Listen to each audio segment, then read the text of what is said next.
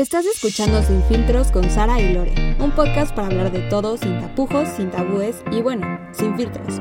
Una plática abierta entre amigas, amigos, amigues y todo lo demás.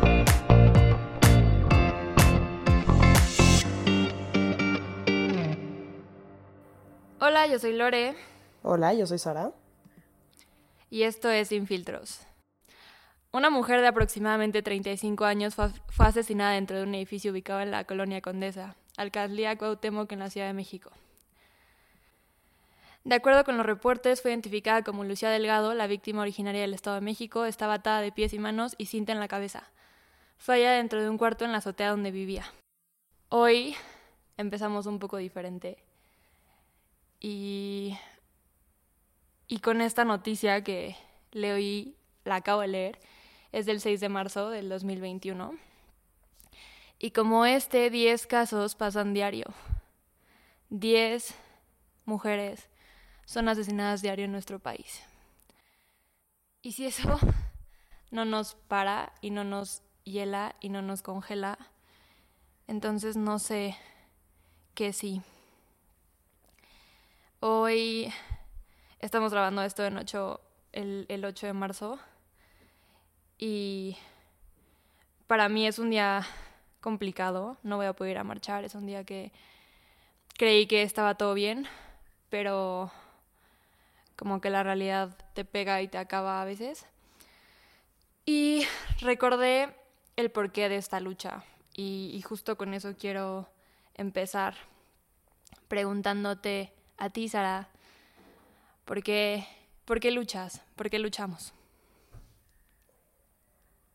Híjole, yo creo que por qué no luchar, ¿no? Este, literal se me está poniendo la piel chinita en este momento, pero no sé ni por dónde empezar. O sea, básicamente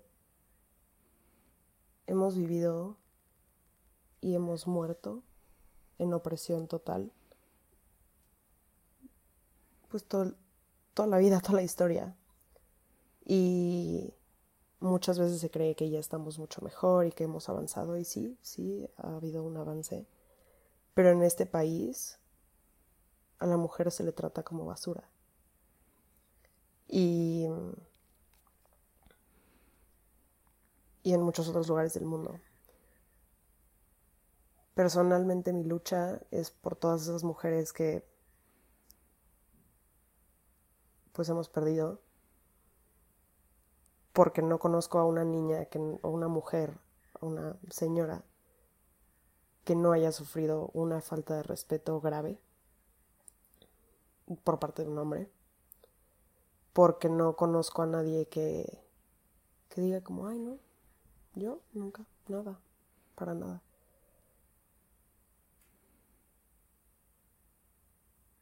Y no sé ni siquiera por dónde empezar, o sea,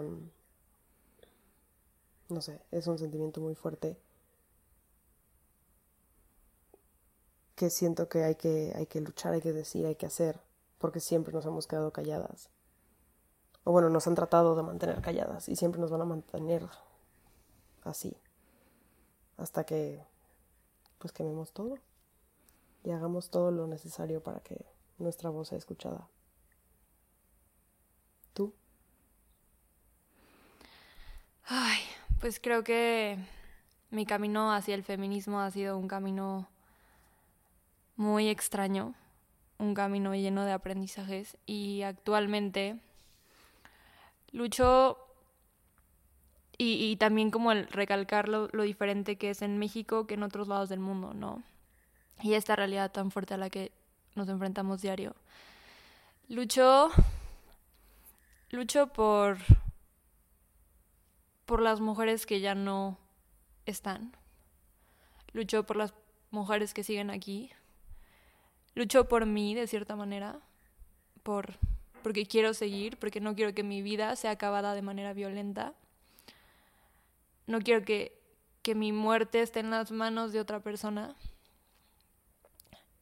Luchó por todas las mujeres a las que amo, porque no quiero que su vida acabe violentamente y por todas las mujeres a las que no conozco, que son violentadas, y, y por todas las mujeres que vienen, ¿no?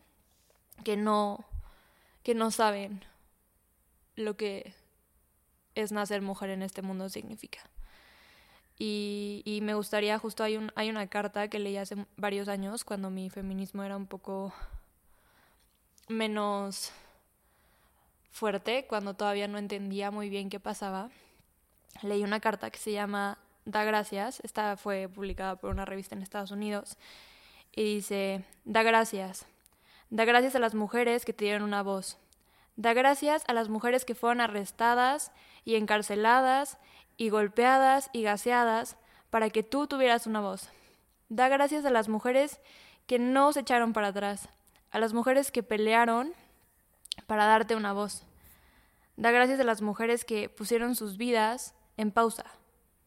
Para, porque para ti, suertudo tú, que, no que tienes cosas mejores que hacer que marchar y hacer rallies, pudieras tener una voz. Para que tú no te sientas como un ciudadano de segunda. Para que te puedas sentir igual. Da gracias porque puedes tomar tus propias decisiones, porque puedes hablar, porque puedes ser escuchado, porque puedes votar, porque puedes trabajar, porque tienes control de tu cuerpo, entre comillas, porque puedes defenderte, entre comillas, porque puedes defender a tu familia, entre comillas, porque las mujeres que marcharon te dieron esos derechos. No hiciste nada para merecerlos. Naciste con esos derechos, no hiciste nada, pero te beneficias de la lucha de otras mujeres, mujeres fuertes, mujeres que pelearon contra la misoginia, que empujaron contra el patriarcado y que pelearon por ti. Y te sientas en tu pedestal, en un pedestal que tienes con mucha suerte. Y, y criticas a las otras. Y niegas hechos. Enredada en tu ilusión de equidad. No eres igual, aunque nos guste pensar que lo somos. Eres menos que un hombre, por hacer el mismo trabajo. Haces menos como CEO, como atleta, como actriz, como doctora. Haces menos dinero en el gobierno, en la industria de tecnología, en la, en la industria de la salud. Todavía ni siquiera tienes derechos sobre tu cuerpo. Los hombres siguen debatiendo sobre nuestros úteros, sobre nuestro cuidado prenatal, sobre nuestras decisiones seguimos teniendo que pagar impuestos por cosas básicas de salud. Tienes que probar en una corte que no debiste haber sido violada por estar borracha. Tienes que justificar el, el comportamiento de un hombre que te obliga a tener relaciones con él. Seguimos teniendo que pelear.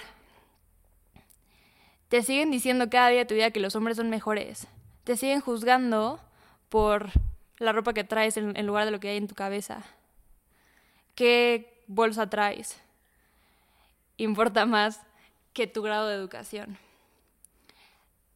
Y, y, si eso no nos deja heladas, digo, es mucho más larga la carta, creo que esos son de los puntos más fuertes, pero si eso no nos para y nos dice, y creo que aquí hay una, hay una cuestión muy importante y es un tema que quiero abarcar un poco, es la división que hay entre mujeres, ¿no? Y como a veces se nos, se nos hace creer que somos enemigas y, y competencia para la atención de los hombres. Digo, no todas, hay mujeres dicen, disidentes sexuales. Y, pero de igual manera, somos criadas en una sociedad que nos hace vernos como enemigas y creo que hasta que no nos encontremos y no creemos espacios en donde nos podamos ver como, como grupo, como iguales, no vamos a poder cambiar las cosas.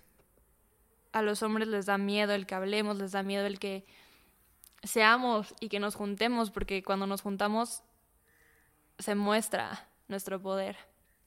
Y y creo que justo también me gustaría un poco hablar de eso, ¿no? Como en esta parte de nuestro camino del feminismo. En esta parte de agradecer a las mujeres que vinieron antes, quiero preguntarte igual, Sara, ¿a qué mujeres admiras? Es que esa es una pregunta muy amplia y muy poderosa, creo yo. Para mí cualquier mujer es digna de admiración. Porque solo el hecho de levantarte todos los días y vivir como mujer ya es difícil. Especial admiración, obviamente, pues a mi mamá, ya sabes, como lo he dicho antes. Pero a todas esas mujeres que pelean y de verdad han luchado la vida entera por nuestros derechos, o sea, y no tiene que ser un tipo de lucha específica, porque creo que a veces hay como una mala interpretación de, de cómo se debe luchar o cómo está bien o cómo está mal luchar, y yo creo que cada quien lucha como puede. Y, y eso es lo importante. Y desde, no sé, en el mundo de la moda, que es por lo menos algo que a mí me encanta. Coco Chanel. Desde, no, la gente ahora puede decir y hacer, pero las mujeres se pueden vestir con pantalones y quiero hacer ropa más cómoda para ellas y quiero cambiar este mundo. Que gracias a ella ahora podemos usar lo que se nos antoje. Obviamente es una lucha continua. Admiro a todas esas niñas que alzan la voz. Admiro a señoras que terminan relaciones y matrimonios de años porque vivieron en violencia mucho tiempo. Admiro a esas personas que crían diferentes a sus hijas porque las empoderan y aunque no es un poder que se les tiene que dar, porque nacemos con ese poder y lo tenemos, la sociedad nos oprime. Entonces también admiro a esas personas que, a esas mamás específicamente, que crían a sus hijas para, para saber lo valiosas que son. Te admiro a ti, admiro a mis amigas, o sea, la verdad es que es una lista interminable, pero pero sí, como, como dije inicialmente, solo el hecho de ser mujer ya es algo difícil. Entonces te admiro a ti que nos estás escuchando, porque de alguna forma u otra has luchado. Y siempre se puede luchar más, y siempre se puede hacer más. Y obviamente dentro de las posibilidades de cada quien se lucha de formas diferentes, como ya dije.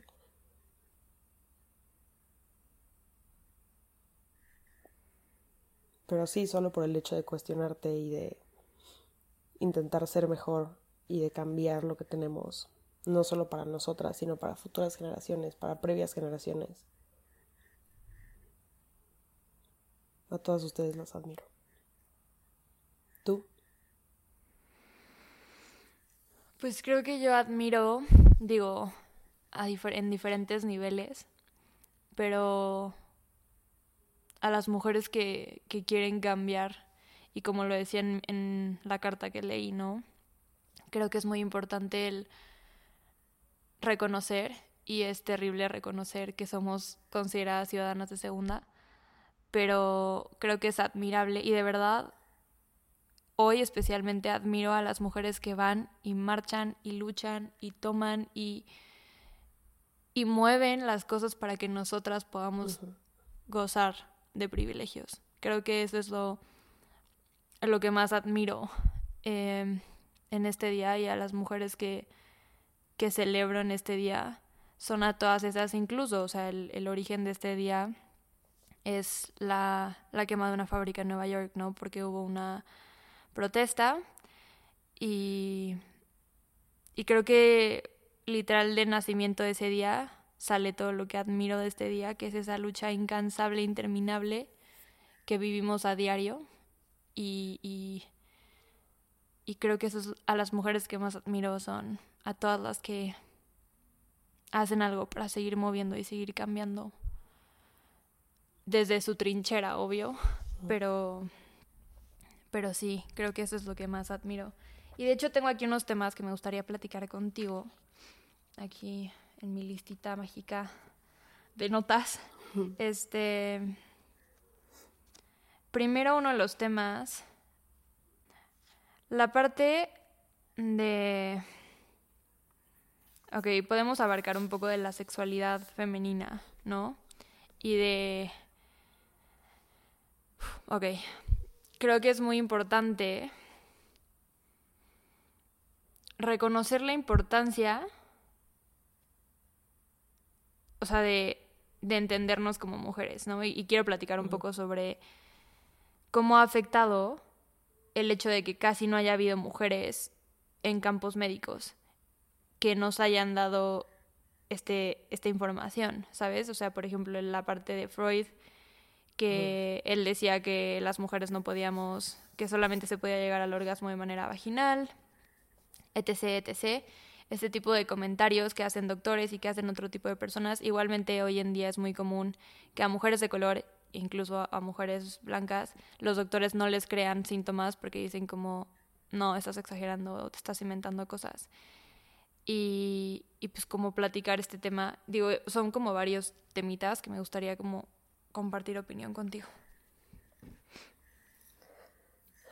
Bueno, pues desde la historia, o sea, en cuanto, por ejemplo, el psicoanálisis y, no sé, diferentes vertientes de medicina y demás, que pues sí, o sea, son los doctores hombres los que nos decían cómo nos sentimos.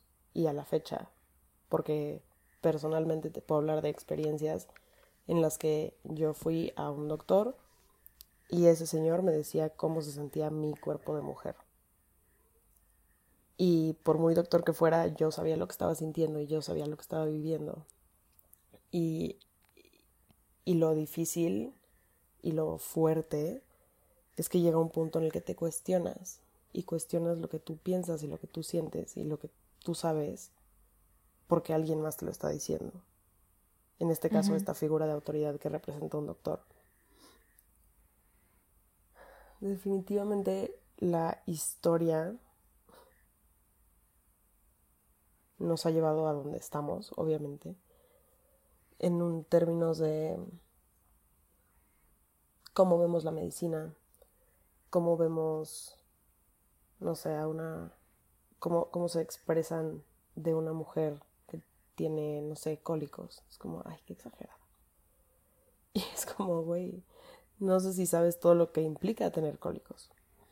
O labor de parto, ya sabes todo el dolor que implica tener un parto y tan fácil que se les hace mm, parto natural, no sale, ah, pues corto y, y, que salga bien el bebé, ya sabes, como muchos, muchas cosas que han sido completamente invasivas. No me puedo poner a hablar de, de teorías de psicoanálisis y de, cómo sale todo eso porque honestamente no soy una experta. Sé que más adelante en la historia después de Freud hay otras mujeres que sí estudian el psicoanálisis y que se dedican a eso y cambian mucho cómo se practica. Sin embargo, pues siempre es pues el padre del psicoanálisis. Y no, no es que tenga nada contra Freud, o sea, simplemente es como... Yo sí. darnos cuenta. Pues es que en su momento era...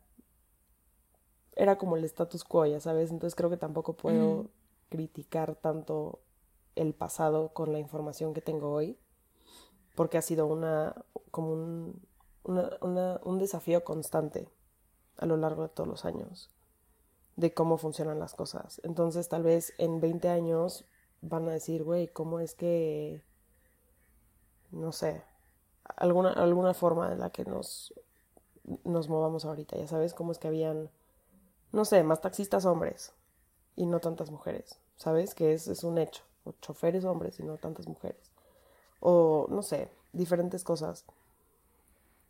Pero vuelvo un poco al punto, este, de cómo he vivido yo, por lo menos en ámbitos de sexualidad y educación y eso. Siempre tuve profesores hombres que hablaban de sexualidad. Solo una vez tuve una maestra mujer que era de taller de sexualidad. Y siempre estaba orientado hacia no el placer, sino el procrear o el evitar embarazos, pero muy hacia, ok, esta, estas son las dos opciones, que es básicamente el condón masculino y las pastillas. Y las mujeres también se pueden poner el DIU y otras cosas, pero lo mejor es que no tengas relaciones sexuales. Y nunca era de pues el placer o de pues incluso las ganas que surgen de tener relaciones sexuales desde antes de que puedas tener un placer al hacerlo. ¿Me explico? Otras cosas importantes como, no sé, las enfermedades de transmisión sexual, mm, las UTIs, que son infecciones urinarias, este, todo, o sea, detalles que son muy importantes, que siempre nos fallaron y nunca estuvieron ahí presentes en cuanto a educación y en cuanto a médicos. Los médicos con los que yo iba eran hombres, mi pediatra era hombre, mi este, no sé, médico general era hombre, bueno, es hombre.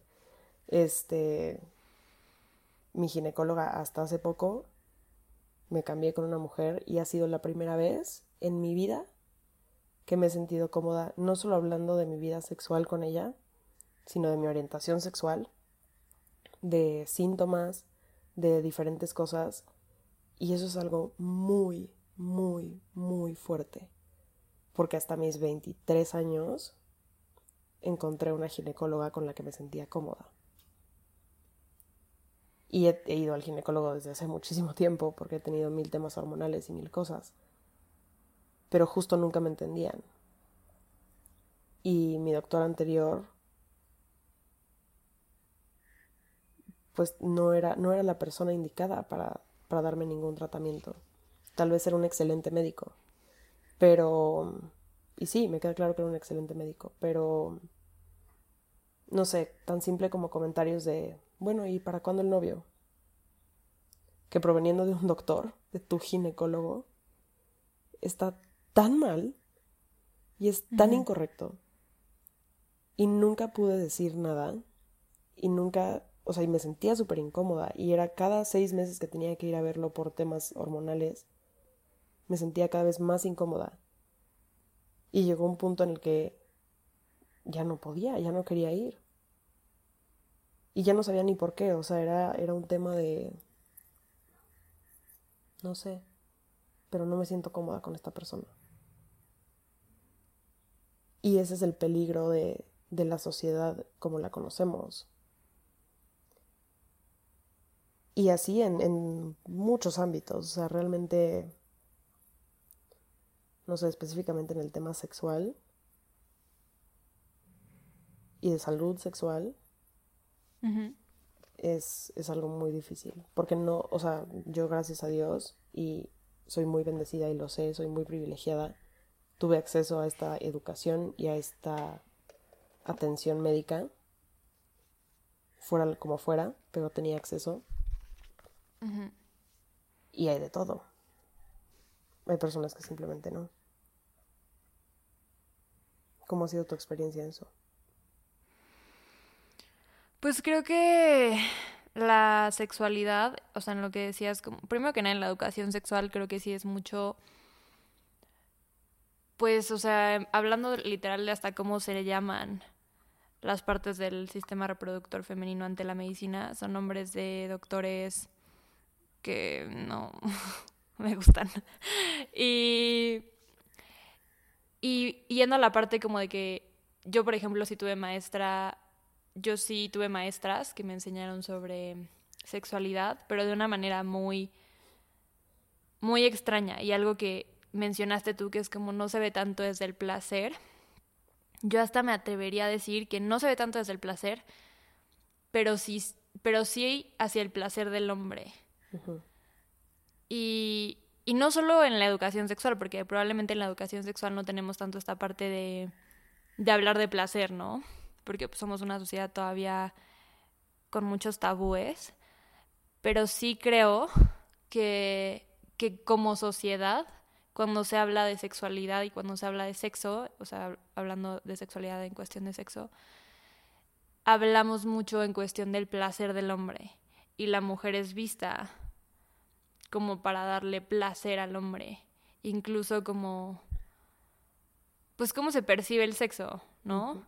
Y y es impresionante saber que muchas personas no o sea, como incluso yo si no te educas y no sigues buscando información, nunca te enteras de, de qué puede pasar con tu cuerpo. Y hay muchas mujeres, o sea, justo a lo que me refería un poco hablando de Freud y así, es que sí hay mujeres que han hecho esos estudios, pero por ejemplo, porque pues Freud es Freud, todo el mundo es como de no, no manches, sí tiene razón. ¿Y cuánto tiempo hemos creído?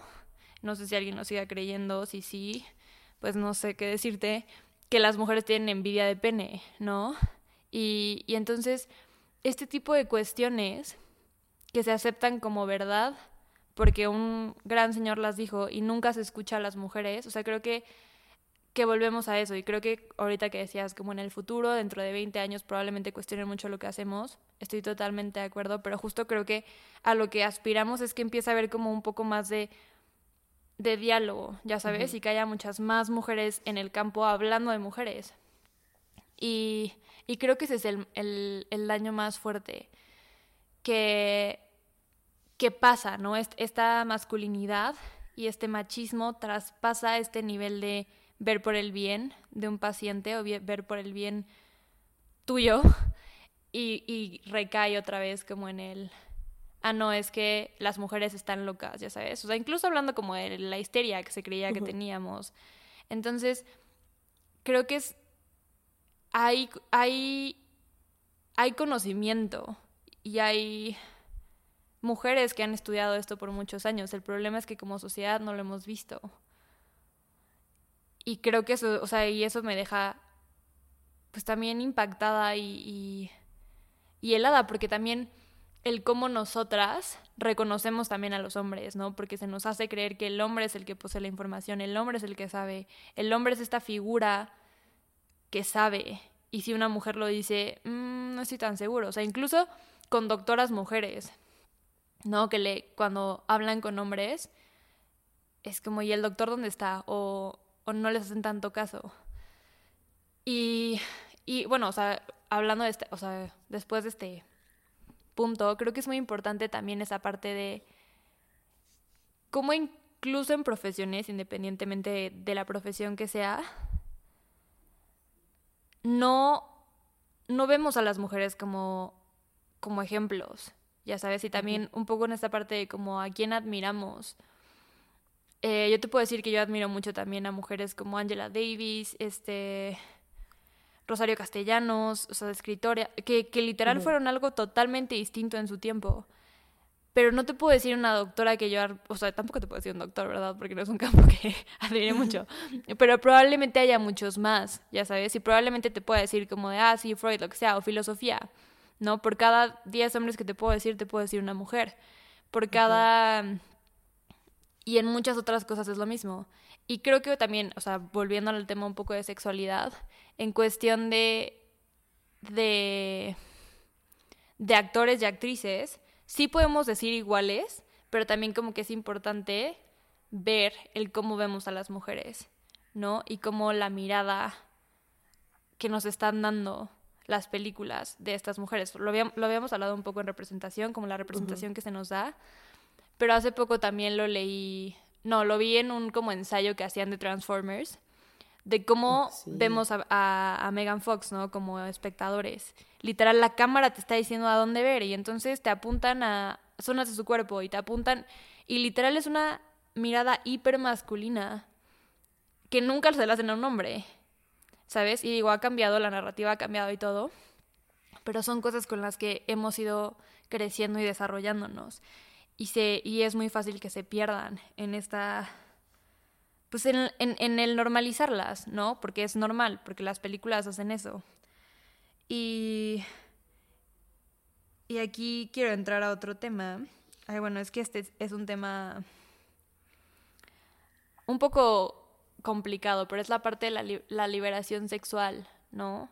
Y aquí creo que hay como estas dos partes, ya lo hemos igual hablado un poco en otro episodio, pero creo que también es esta parte como de, en realidad no estamos siendo liberadas sexualmente, porque nuestra sexualidad sigue existiendo para el placer masculino.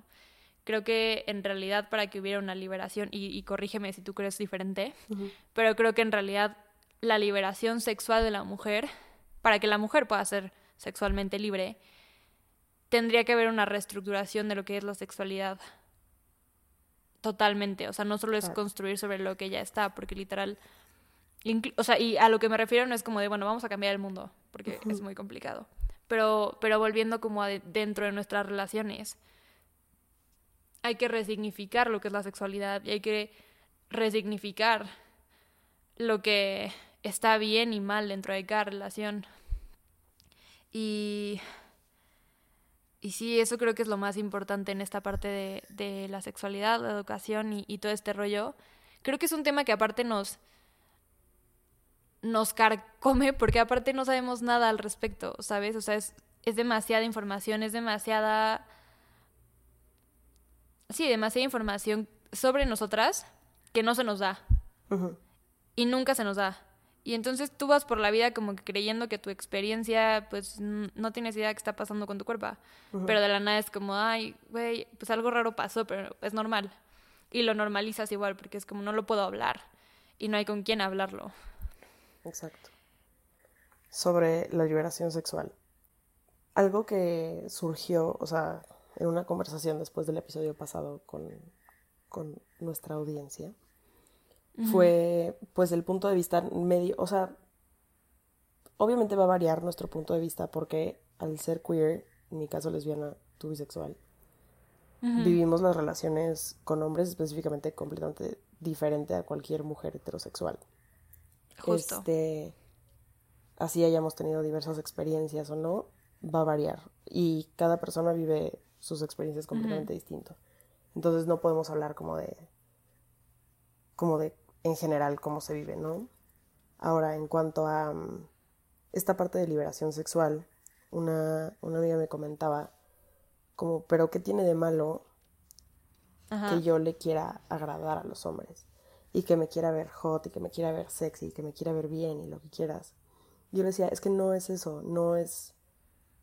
No es que tenga algo de malo que tú quieras verte atractiva para seducir a una pareja, porque creo que ese es el caso de cualquier otra persona, ¿no? Al final, cuando tienes una pareja y, te interesa, o, bueno, quieres intentar tener una pareja y hay un interés sexual, a eso me refiero, pues la seducción es parte de, ¿no? el, querer verte atractivo, el querer verte bien, el querer seducir es parte de.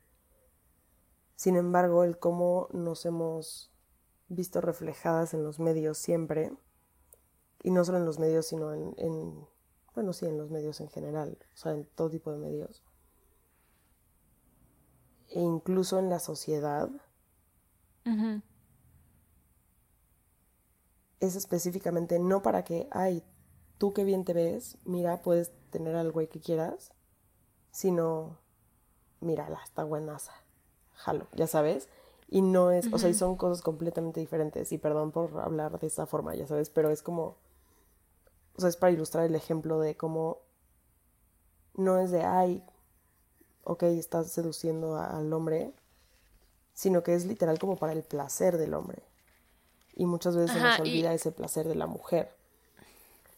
y, y, no es que esté mal que lo quieras seducir, no es que esté mal que quieras verte bien o, X o Y forma, sino que es tratar de evaluar realmente de dónde viene ese deseo o ese estándar o ese margen de belleza en el que nos movemos o de seducción o de lo que creemos que le va a agradar a la, contraparte porque es muy diferente.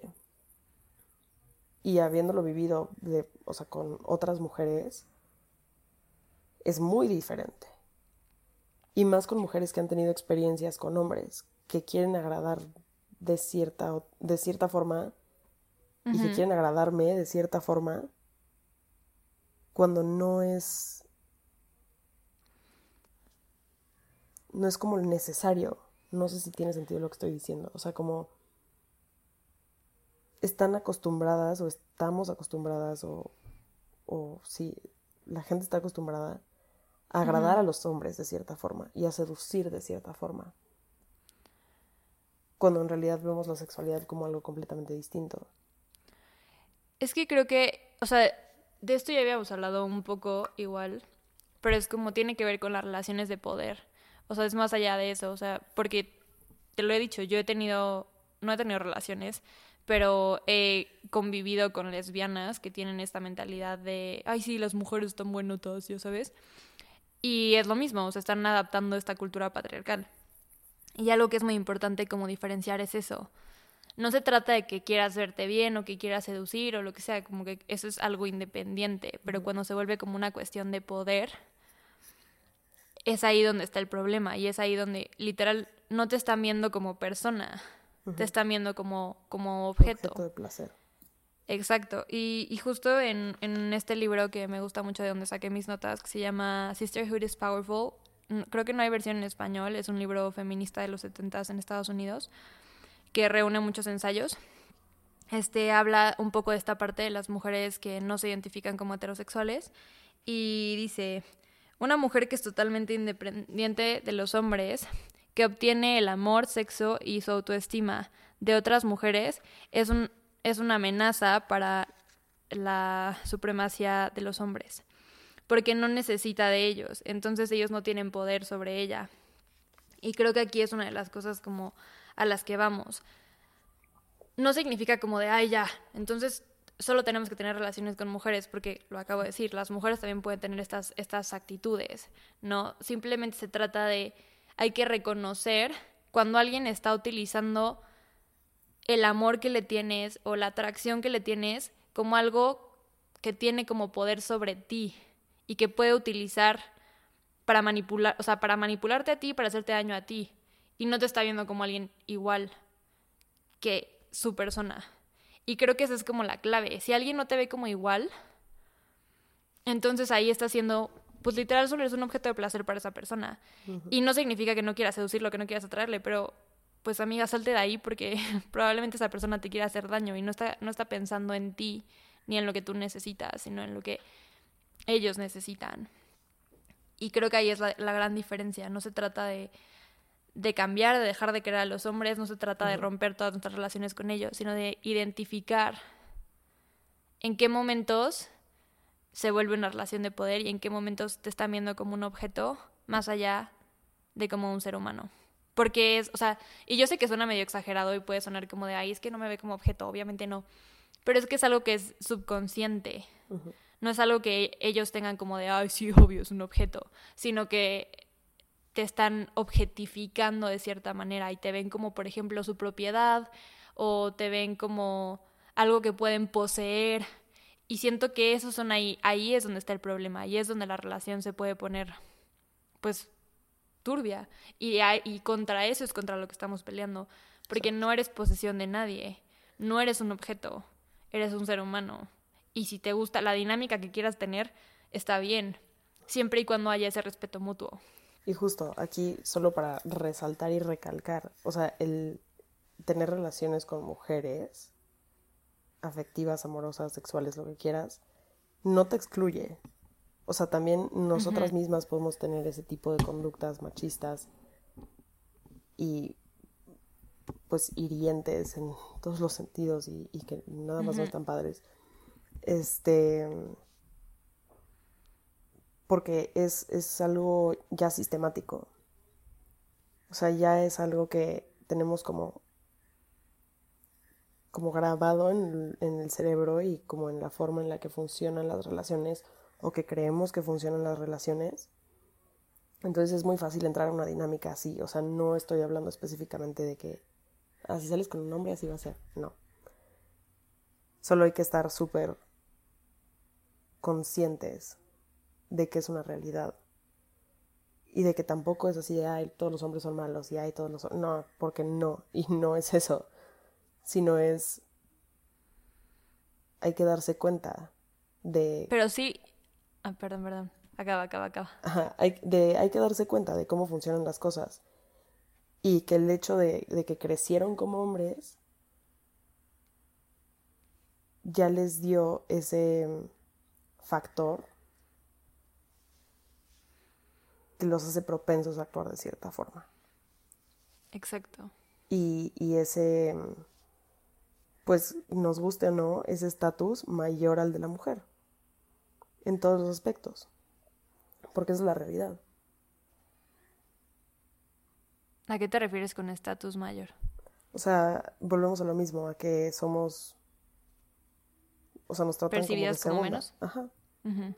Y, y así sea en una relación, en, en una amistad, en todo, somos percibidas como menos, aunque no sea algo consciente, aunque tus amigos y tus her- hermanos y, y tus novios, tus parejas y lo que sea, te vean como un igual según ellos, la realidad es otra. ¿Por qué? Porque incluso en salidas estamos acostumbradas a, ay no, pues los niños pagan. Porque tú eres el producto. Exacto. Este, o sea, no es gratis, ya sabes. Eh, en diferentes, o sea, en diferentes cosas, obviamente que son como normas sociales que ya hemos adoptado porque, ay, es que por X o Y, ya sabes. Pero al final, ¿cuál es el motivo? ¿Cuál es la raíz de todo esto? Y es eso, que no nos vemos como capaces. Sí, y en esta parte de no todos los hombres, nada más me gustaría agregar también esto como, pero sí lo suficientes como para Sí. preocuparnos, ¿sabes? O sea, Sí, sí, sí, son la mayoría. Entonces, not all men, pero la Pero mayoría most sí. definitely most. Ajá, exacto. O sea, pero la verdad es de que no me voy a sentar a averiguarlo, gracias. O sea, la primera señal, me voy. Este. Y aquí también, o sea, entra est- esta otra parte, que es como hasta que todas las mujeres sean li- libres, ninguna es libre. Me expliqué en ese sentido, es, como de nadie es 100%. libre hasta que todas seamos libres. Y creo que aquí también hay que, que reconocer que por más que seamos mujeres, no hay dos mujeres que vivan igual. Y no hay, y obviamente también tiene mucho que ver como eh, al grupo al que perteneces, ¿no? Eh, en dónde te encuentras, cómo te, cómo te identificas, con qué te identificas. Todos esos son factores que afectan tu experiencia como mujer. Y este y hay una frase que me gusta mucho que es como compartimos tanto como mujeres que es importante que también te lo tomes personal. O sea, si alguien insulta a otra mujer, y no me refiero como, porque ay, sé que hay típicos que van a pensar como de, ay, pero si alguien le dice algo a alguien más que está haciendo mala onda, entonces ya te vas a ofender tú. No, o sea, me refiero como cuando se ofende a una mujer por el hecho de ser mujer o cuando se le ve como menos por el hecho de ser mujer, entonces a mí también me ves como menos. Y también volvemos un poco a esta parte de las relaciones. Si tu pareja no te objetifica a ti, o tu hermano, o tu papá, o tu primo, no te lo hace a ti, pero lo hace con otras mujeres, te lo está haciendo a ti. Porque así ve a las mujeres, solamente porque tiene una relación contigo y te ve como parte de su pertenencia, no te lo hace a ti. Pero en realidad su actitud ante las mujeres es esa. Y eso es muy fuerte de aceptar en muchos casos y es una experiencia que pues obviamente toma tiempo, pero pero pues es lo mismo, hemos vivimos y, y los hombres y las mujeres hemos sido criados en una sociedad patriarcal y en un sistema que funciona de ciertas formas y hace cierto tipo de chistes y hace cierto tipo de de contenido que, que lleva a lo mismo. Y. Ok, y en la parte de. Entonces, ¿qué hacemos para ser libres, no? O sea, ¿qué significa ser libres? Y, y aquí hay un, otra frase de este libro que me encanta, que dice: ¿Qué significa ser libres como mujeres? Y dice: significa libertad de, de poder determinarnos a nosotras mismas, de poder enriquecernos a nosotras mismas. Es la libertad de vivir nuestra propia vida, de poder marcar nuestras metas, de, de poder regocijar en nuestros logros. Significa que podemos ser nuestra propia persona. Y esto puede estar integrado en nuestro trabajo, en nuestro amor, en nuestro juego y en nuestra maternidad. Y eso es súper importante, como, y, y, y aquí pauso, esto no lo dice el libro, pero creo que literal como a mí lo que esto me dice es eso, como puedo ser mi propia persona dentro de todo esto. Y aunque estas partes son parte de mí, no son quién soy. Soy mi propia persona. Porque a veces creo que se nos difumina en todas estas eh, labores. Y luego dice, las libertades, los derechos y los privilegios de, de un ciudadano de primera, de equidad en relaciones, de amor y en trabajo. Y el poder elegir tomar decisiones o no. Y creo que con eso, o sea, como que ahí podemos ir hacia el cierre, ¿no? Y digo, obviamente hay un millón de temas que podemos abordar desde el feminismo. Si quieren que abordemos un tema felices, creo que literal tengo toda una lista de temas que me encanta hablar, discutir, platicar en cuestión desde una perspectiva feminista. Eh, y creo que es eso, o sea, la libertad, eso es lo único que queremos, ¿no? Y el por qué salimos a marchar, el por qué se incendian cosas, el por qué nos peleamos y somos intensas en clases, el por qué en el grupo de familia le contestas a tu tío machista, es porque es eso, porque queremos ser libres y estamos cansadas de no serlo, estamos cansadas de no ser consideradas iguales, estamos cansadas de gritar y gritar y gritar y gritar y no ser escuchadas, porque alguien cree que posee ese poder sobre nosotras. Y y literal es eso, queremos ser libres, queremos poder elegir y podemos y poder ser quien nosotras queramos en nuestros términos para crear una sociedad mejor. Y creo que hasta que no lo logremos y hasta que no exista, entonces como sociedad no vamos a progresar. O sea, a los hombres también les conviene, aunque crean que no, porque, porque cuestiona su poder y porque les quita ese poder que tienen porque lo tienen y porque es un poder que no es un poder que deberían de tener. Em, pero sí, creo que, creo que hacia allá vamos. Yo creo que es una, las queremos, de, de lucha constante, de, o sea, de nuestro lado, pero también de, la, de parte de los hombres, porque es todavía más importante que se eduquen y que se cuestionen todas estas actitudes y todas estas conductas.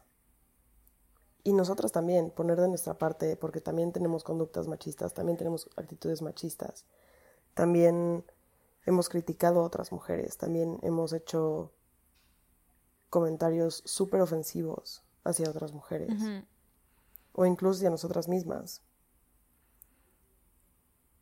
Entonces creo que es pues cuestión de de seguirse educando, seguirse exigiendo, seguirse mejorando y seguir luchando, sobre todo. Y darse cuenta de ese privilegio desde el que hablamos algunas y desde el que vivimos y, y, de encontrarnos, ¿no? O sea, creo que también es lo más padre del feminismo y lo que más amo y adoro de, de ser feminista, mucho más allá de teorías y de diferencias, el encontrarnos en espacios y vernos y hablarnos y entendernos desde esta perspectiva de, ah, ok, mi experiencia es diferente en estos sentidos, pero platícame de la tuya, ¿cómo vives tú esto? Y y pues eso, ¿no? A todas las mujeres a invitarlas a abrir espacios de mujeres. Creo que también son muy necesarios tener espacios de mujeres, tener espacios donde, donde no influya tanto esta presión em, y, y poder conocerse y poder conocernos. Y pues obviamente nosotras estamos abiertas a cualquier diálogo, cualquier duda, cualquier pregunta y hoy en especial pues las abrazo mucho, mucho, mucho. Eh, recordamos a las que ya no están, siempre. Lamentamos las 10 vidas que se van a perder el día de hoy y seguimos luchando y seguiremos luchando hasta que no haya vida en nuestros cuerpos. Entonces, pues nada, las queremos mucho. Las queremos.